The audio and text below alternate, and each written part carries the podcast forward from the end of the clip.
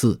对意志概念之所谓马克思与恩格斯对立论的反思，在有关意志的问题上，前面已经提及阿尔都塞所谓的马克思与恩格斯对立的看法。当然，它不是一个特例，因为有一个传统但绝未沉寂的说法认为，意志概念一般的说来是与历史唯物主义不相容的，而且。只要对历史唯物主义要求统一性和总体性的把握，就都趋向于对他们的否定。我们认为，对于这种宽泛的论断，就其本身而言是不易辩驳的，因为意志概念允许有不同的解释。而且在这里，我们也还未曾深入的知道是关于意志性质的哪些捉襟见肘的狭隘立场，已经危及了历史唯物主义有以立足的整个哲学基础。就此而论。上述论断虽然说出了某种很中肯的东西，但也失之于空疏。相反的，如果人们一般的以原则来认识，那么这里似乎无可否认的又突出了另外一个想法，即历史唯物主义包含着能动的因素，而这样一种能动的因素，首先是通过革命意志，并让意志的实在性直接的或潜在的从它的哲学基础中显现出来。不过，这种说法也让人生疑，因为。在这里，我们又发现，他也是将意志的基本性质是否与历史唯物主义的真正基础相协调的问题搁置一边了。其中的情形，我们仅仅借助于从最极端的唯意志论，或许也可能从最坚决的必然论或宿命论加以解释这一点，便能够看出来。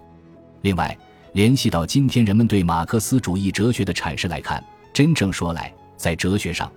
这些关于必然性和意志的关系最深刻的思想被做出轻率的判断，也依然大量的存在于我们的阅读经验中。吴晓明正确的谈到了这一点。一方面是以物质实体为依归的决定论实证科学，另一方面则是以总体为立脚点的革命意志及其辩证法。这样一种内在冲突的形式，直到今天依然保持着它在马克思哲学阐释中的基本定向作用。它的主导方面并没有从根本上得到改变，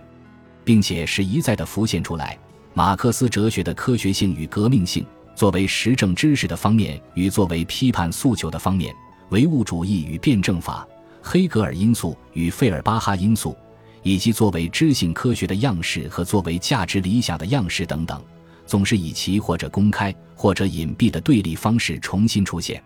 可以说。这段话是对在成百本的书籍里读出的同样的话的正确提示。这里应该指出，为了使对马克思主义哲学的历史解释进入正确的轨道，我们必须重视这种判断，并应该做出更为鲜明的解说。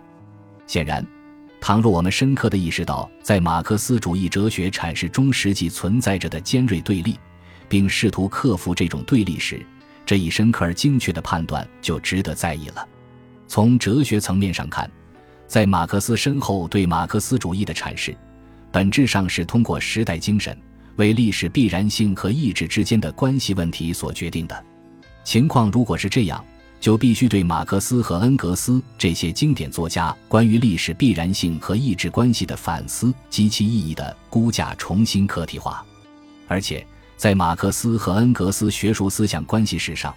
我们应该坚持这样一个论断。即恩格斯哲学的主导方面是与马克思哲学相联系的较高的、纯正的合法形式，即使在提及他们之间坦诚的争论和不一致时，也应作如实观。然而，转向反面来说，在与本书的主题最为明显也最为紧密相关的那个方面，前面提及的那类判断，首先便是围绕着恩格斯的思想，更确切的说来，是围绕恩格斯历史合理论展开来的。并且，成如在马克思主义哲学发展史上总是保留着的一种引人注目的现象，不知在哪个时候开始就已形成一个论断，认为恩格斯的某个观点偏离了马克思的某个思想，一样还特别的形成了关于上述那类判断估价方面的重马克思而轻恩格斯的观点。有人认为，在恩格斯身上，除了能够看到天才的洞见以外，还能看到一种对现实的想象。一种个体意志冲突与融合的历史神话，这种看法具体是这样说的：马克思把所谓个人意志冲突和融合当作市民社会的神话予以扬弃，但恩格斯却天真的在他的历史合力论中，把它作为自己历史理论的论据，要求得出这个论据之外的结论，并因而使自身成为一种令人惊异的机械论者。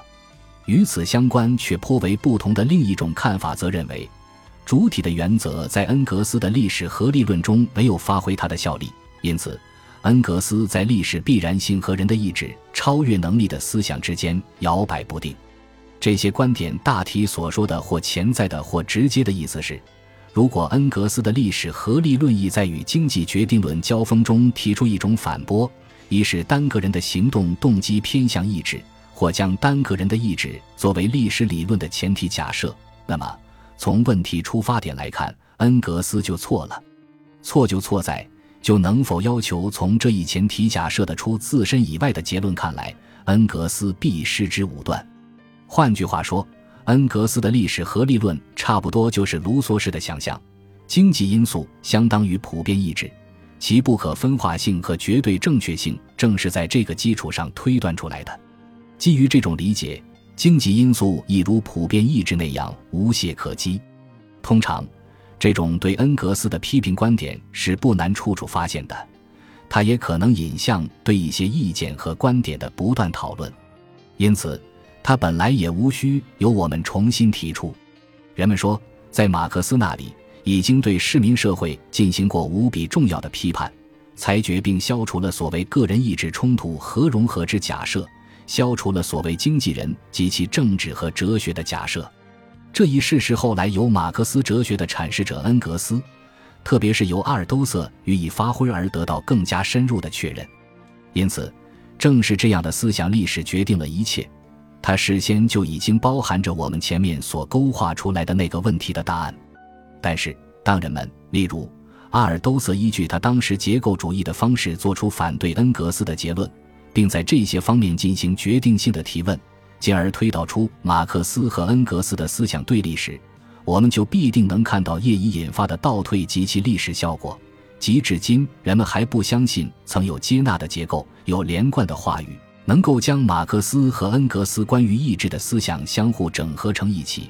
并与我们时代的观点整合在一起。对我们来说，人们如果对此问题仅得到了片面的认识，那么在对马克思主义哲学的阐述过程中，也必然只能揭示出真相的一个片段。既然如此，我想在此征用阿尔都塞对恩格斯历史合力论的评论为具体例子。再进一步大胆地重新考察所谓马克思和恩格斯关于意志问题的对立意见，以重新求得事情的历史真相。